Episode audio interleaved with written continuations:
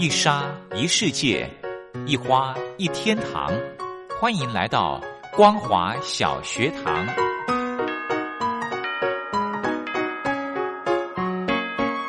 让我们一起学习，一起分享光华小学堂。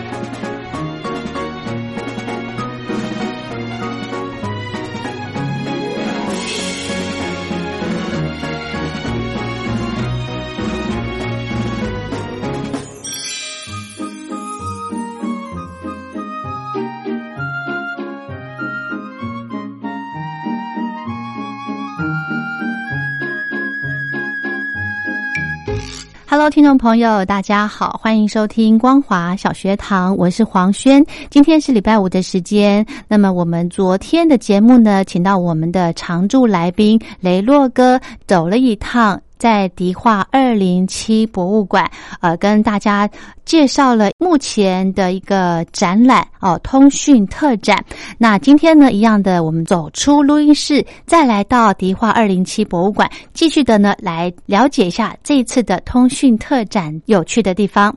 那么，我们就把时间交给雷洛哥。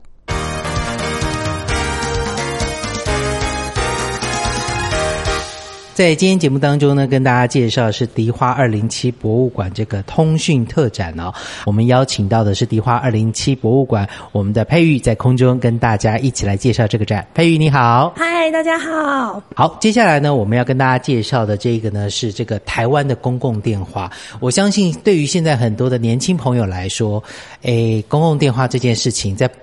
一般的生活当中，觉得只是个装饰品，但是呢，在不同年代的人却具有不同的意义。我记得在我小的时候呢，我所看到的。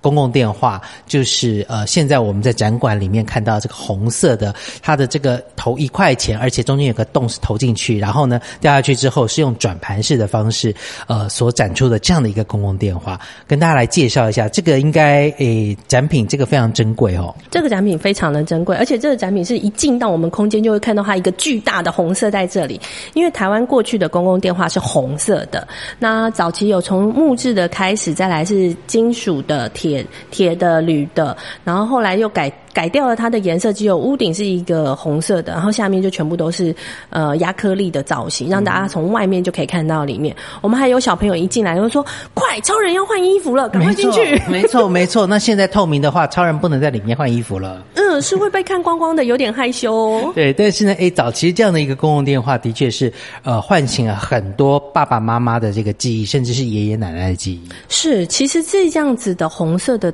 公共电话大概到一九一九九零，在台湾的市面上还是有看到，它是陆陆续续慢慢被淘汰跟改掉的。那公共电话在台湾其实有一个还蛮盛行的时间，是我们有做外销的公共电话，卖到哪里呢？呃，卖到国外。可是因为国外他们也会需要这样子的一个设备嘛，所以我们在做外销的公共电话，我们不会去针对某一个语言去做，所以我们的外销公共电话上面是有三种语言。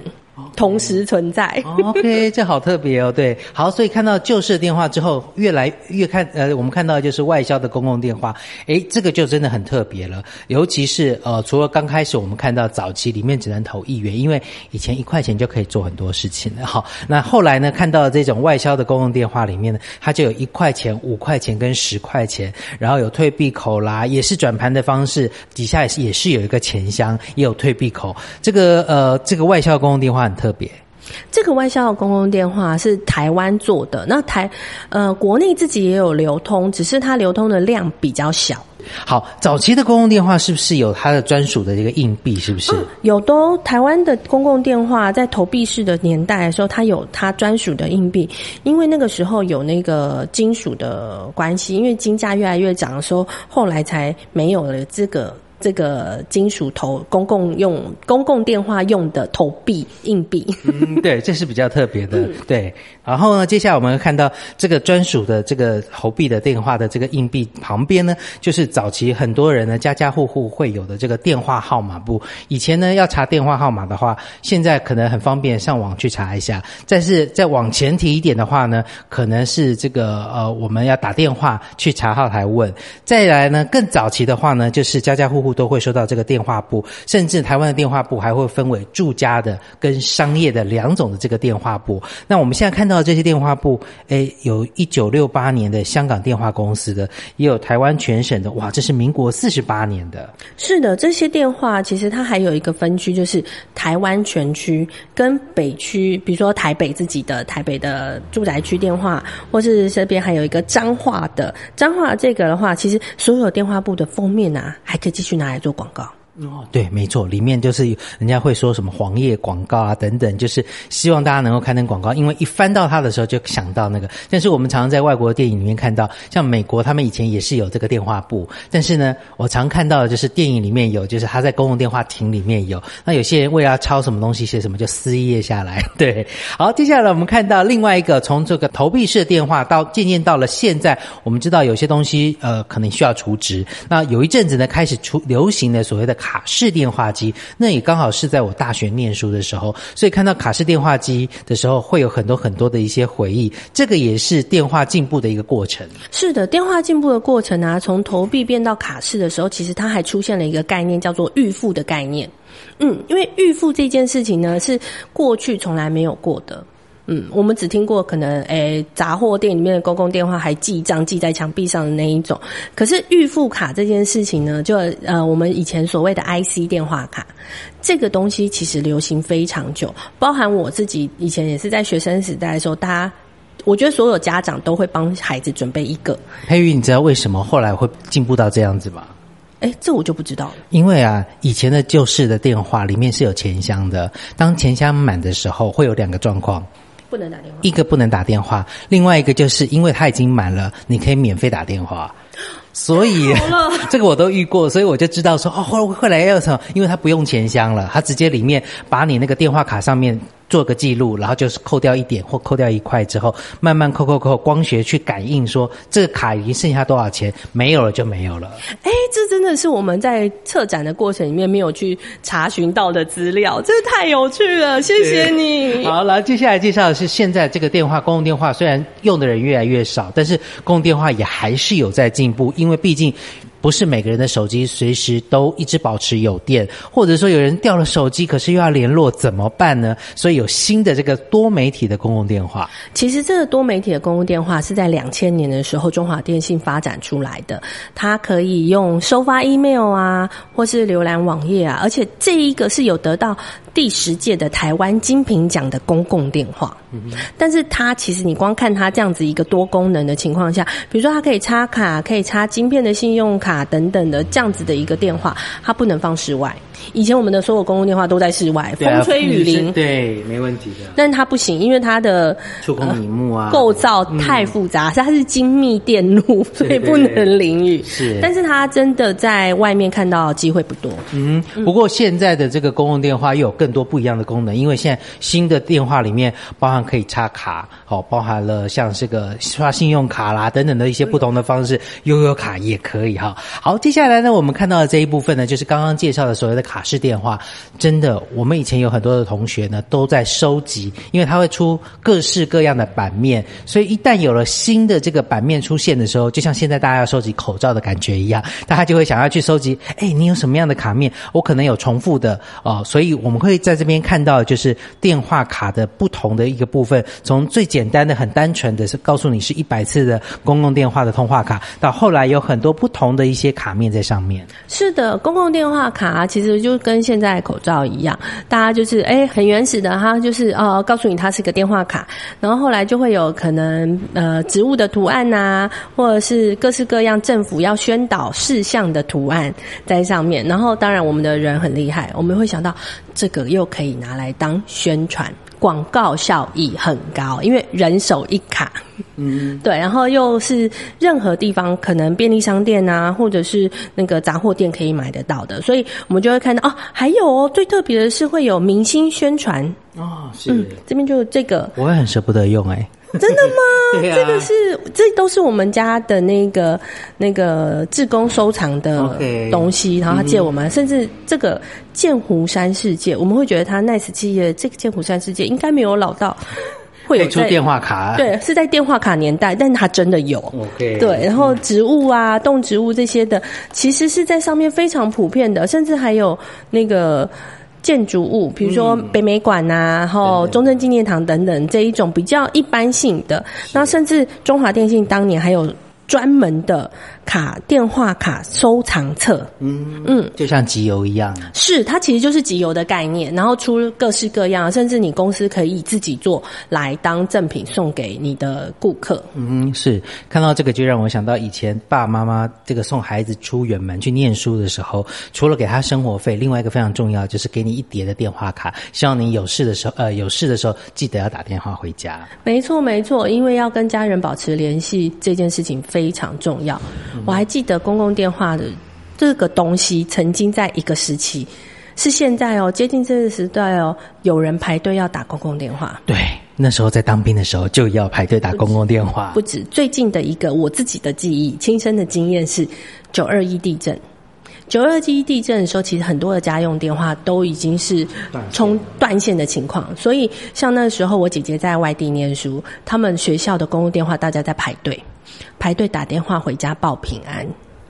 接下来我们看到这一区呢，其实就是许许多多的一些不同时期的电话。呃，从了我们刚开始一进馆的看到的这个话筒跟话机分开的，然后到这个所谓的拨的，到后来这更早以前的手摇式磁石的，甚至后来所谓的这个按钮式的按键电话，还有呢家用型的这个投币式的，类似像公共电话的方式。哎，后面呢又进行到了所谓的大哥大的时期，无线通讯的时期。这些通讯的一个方式，代表我们人类不断的进步，希望能够在通讯当中获得大量的资讯。以现在来说，时间就是金钱，如何能够很快速的得到你想要得到的讯息，然后。快速的做出决策跟反应，这其实在通讯里面是一个非常重要的一个功能。是的，其实我们的游客啊，在看这些电话的时候，他们会很好奇说：“哇，原来台湾的电话有过这么多这么多的经历。”其实我他们就会特别说一个投币型的电话，它是按键式的，但它会在哪里？乡村的杂货店。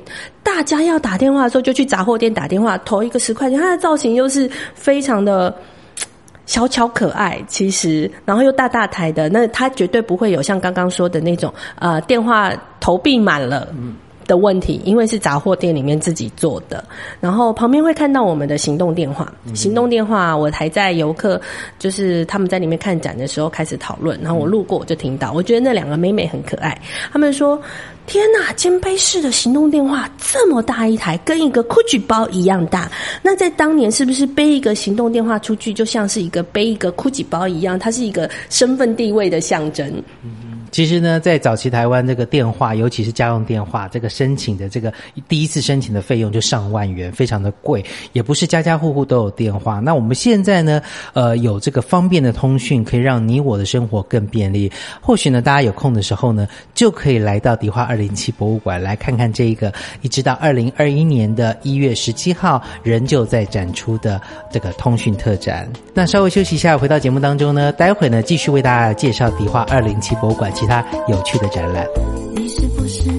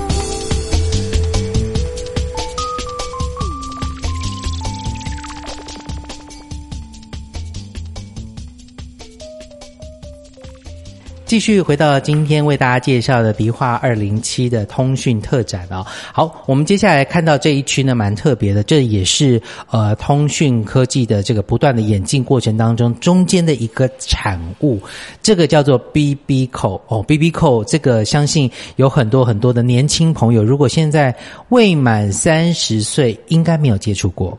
是的，我们曾经就是做过了一个问卷调查，是以来过我们馆。的游客，当他帮他们做现场问卷，大概要四十岁以上的游客，才有百分之四十二的人有用过 BB 扣。那 BB 扣的使用时间呢，其实比我们想象的长更久。大概多久？它其实从一九七零到两千年，所以它有用了大概将近三十年的时间。嗯嗯是那我真正在一般市面上有。就是我们的民众有使用的时间流行很短，就被手所谓的手机给取代了。是那可是我们会在比如说翻滚吧阿信的电影里面有看到，他就回播嘛，或者说啊谁找我啊留言啊之类的。可是他用到两千年，其实有两两类的族群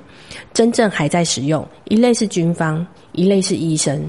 因为。B B 扣对我们来说就是一个代码或是一个暗号。那这个代码对医生来说是，我一看到扣机响了，我看一下它上面的号码，我就会知道说，哦，什么哪一栋楼或是哪里发生了什么事情，需要做什么样的救援，那他马上可以冲到那个地方去。所以说到现在为止，有些时候你还是隐隐约可以在一些外国的影集，尤其是在讲医生的故事当中，而医院里面的医生一翻开，滴滴滴滴一看，啊、什么代码哦，我现在要马上去哪里就可以看到，这个是 B B 扣的部分。所以呢，呃，我印象很深刻的时候，那时候当它流行的时候，还有请歌手帮他代言啦，然后还有为他唱歌啦，等等的，就是一些他的一个代言曲等等，这都是很特别的。那等到 B B 扣再进一步的时候，因为呃，之前我们有介绍过说，在这个呃行动电话的部分，手提式的行动电话、肩背式的行动电话都非常的大，甚至以前有人戏称它是像水壶一样这么大一个。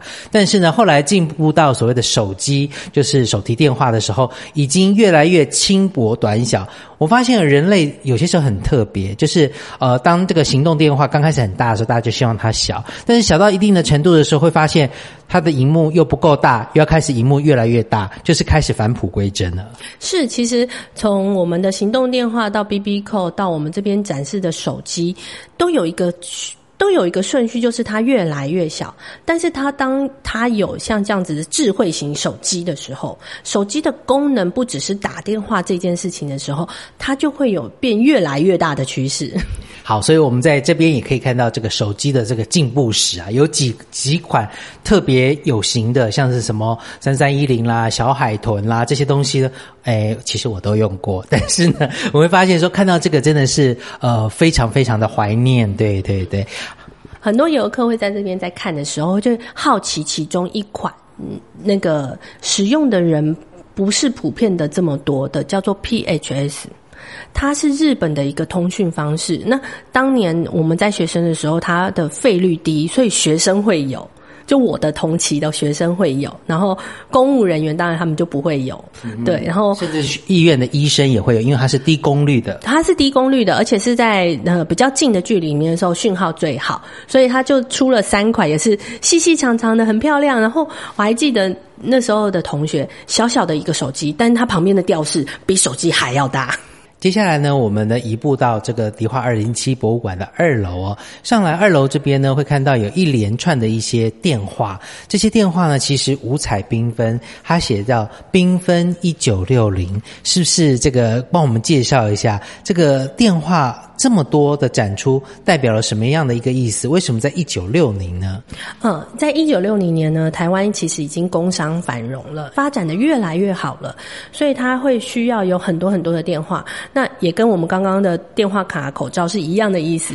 是大家都黑色的好无聊哦，所以我们就会开始有不同的彩色电话出现，甚至我们在一楼刚刚有看到那个四个美女在打电话，她们手上的电话颜色也通通都不一样，所以这叫做缤纷一九六零，从一九六零年开始的彩色电话。嗯，这跟真的跟现代人很像，大家的口罩一样，都是一样颜色之后，开始有些人就会觉得，哎，我要跟人家不一样，要有不一样的口罩的颜色。当时的电话，因为其实电话呃线路一一台呃这个一个线路其实就很贵了，以前就是要付押金在那边的。那后来呢，这个有了越来越便宜这个电话，但是大家开始动脑筋，就是我家电话跟你家电话不一样，所以就有这么多的彩色，但是。这一些电话当中也包含了不同的形式，从早期期的手摇式的开始，到后来的转盘，甚至是按键式的。是的，因为电话它还是有它时代的进程。可是，其实，在我们展场里面看到这些电话呢，你会发现，哎，电话从拨盘式到按键式，那我们脑袋里面有的电话就是从一到零嘛。但我们有民众有发现哦，我们里面有到十二号码的，或者是二十号码，甚至十三、十四号码，还有没有号码的电话，大家就好奇这是怎么样用的。那我唯一知道的是，没有号码的电话，应该就是像蝙蝠侠的热线电话，或者是以前这个呃美国跟俄罗斯它之间的这个元首的热线电话，拿起来就直通的。是，它其实就是直通的概念。那一般可能早期的大企业，它的分机很多，那没有分机的概念概念，说他只能用这样子的电话去按一个按键，就可以找到二十号，找到十三号。那我要跟就是老板要跟十三号人通话啊，等等的这样子的一个室内分机的概念。嗯，所以现在的电话跟以前电话比起来，真的差很多。以前可能对外有个电话号码，对内的分机又要有另外一支电话。所以说现在的话，大部分的电呃所谓的数位式的总机，就把这个外线跟内线通通串联在一起了。是的，以前的办公桌很忙，要放至少两支电话，然后又要有打字机，还有办公空间，那个桌面不够大，完全无法使用。是，刚刚佩玉私底下跟我讲说，在这个呃这位。提供电话的收藏家，他自己的收藏的方式也极为特别，好像跟这一次我们来看到的话，二零七博物馆以往那种比较明亮的一个方式，也有一些些关系。这次比感觉上灯光比较没有那么强烈。是的，因为这次的古董都太珍贵了，然后这个收藏家自己在家里的时候啊，他收这个电话的方式非常的传统，他就是用一个大的黑色塑胶袋把每一个电话单独包起来。那游客就会问说，那他自己要怎么欣赏？打开来就可以。看得到啦，嗯，是，那因为是为什么呢？啊，因为这些彩色电话是塑胶做的，塑胶的壳照了阳光会褪色。嗯，它为了要让它保持它鲜艳颜色，不要让它褪色的很可怜，所以它都包起来。我们甚至有想过，我们这次帮他做的柜子啊，到时候送给他，然后上面还可以贴隔热纸。啊，对，稍微可以遮蔽一下紫外线。是的，这样他在家里就可以好好的欣赏他的电话们。真的好，所以说在这个二楼的部分呢，我们可以看到这样的一个很多彩多姿的电话，还有这个功能不同的一些电话。好，那接下来呢，我们看到这个电话很特别，因为上面通常这个博物馆里面的一些东西，可能用罩子罩起来啦，用等等弄起来，是让人家不能够去这个接触的。但是呢，这边会写。欢迎试拨，这个电话是可以通的。嗯，这个电话它不能往往外面拨，但是可以让大家体验现在已经再也看不到的转盘式电话。来，可以听听看它那个原始的声音。嗯，我相信很多家里的长辈会很怀念这个声音。嗯哼。好，那另外一个呢，就是这个拨电话用的方东东西，对不对？因为有些人手指可能进不去。以前的工商繁荣啊，有一些那种，比如说小姐们，呃，小姐们就漂亮的指甲会受伤，用手指头拨不好，就会有发展出来一个拨号棒。是，那拨号棒其实呢，也是一般公司在年节的时候的一种。赠品的概念，OK，上面宣传广告用是好，但是以现在这个家庭的电话来说，大家都是已经无线电话啦、数位电话啦，甚至是说家里的无线电话也可以做做到分机啊、呃把这个电话转到别的。但是呢，在刚刚讲试播的这个电话的旁边有另外一个非常有趣的东西，这个呢不用讲我也知道，因为现在很好，我们只要这个 hold 住电话，就是这个转接的时候呢，都会听到一些音乐啦等等的。但是呢，这边会看到一个电话音乐盒呢，就是当人家打电话来说要找爸爸的时候，说等一下，在那边等人家不晓得电话断了没，所以可能会播个音乐，就会有一个这样的东西，把话筒摆在上面，它就会播出音乐，对不对？是的，这一部分呢，当然是为了怕防无聊啦。那防无聊的概念之外，还有一个就是，我如果在讲话的时候不要被听到，不然那你知道家里面人自己讲话的时候，哎呀，谁谁谁找你啦，赶快来接啊，说说我不在啦，对，说我不在啊，这样都被听到了。是的，是的，嗯，好，所以看到这些非常有趣的一些电话，那包含了电话机的收费器等等，都是不同时代的产物。但是在这一次通讯展里面呢，迪化二零七博物馆也有做了一个非常有趣的设计。近几年来呢，相信有很多人知道密室逃脱，呃，这个概念呢是从早期之前这个日本的综艺节目，可能很多人看到了不同的一些逃脱方式，他们必须靠团队的精神来这个找到解答的方式，以后逃脱出这个密室。那接下来我们要介绍就是这个呃逃脱呃寻找 D 先生这个密室，这一次也在这一次的这个展出当中。是我们这次特别规划了一个展区，叫做“寻找 D 先生”。那因为我们在通讯这件事情上面，我们会有一些小秘密，不想让外人知道一些密码传输，那我们就把把这些所谓的密码传输。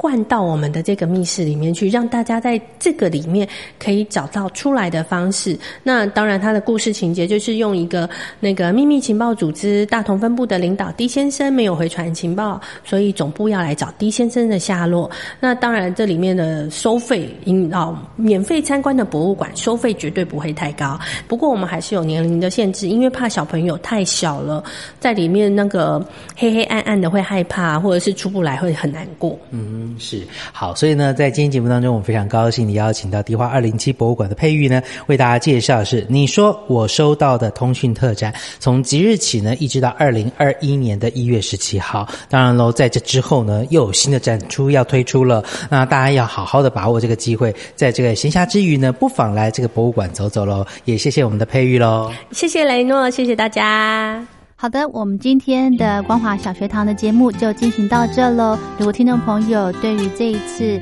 在迪化二零七博物馆的通讯特展有兴趣的话呢，欢迎您赶快走一趟。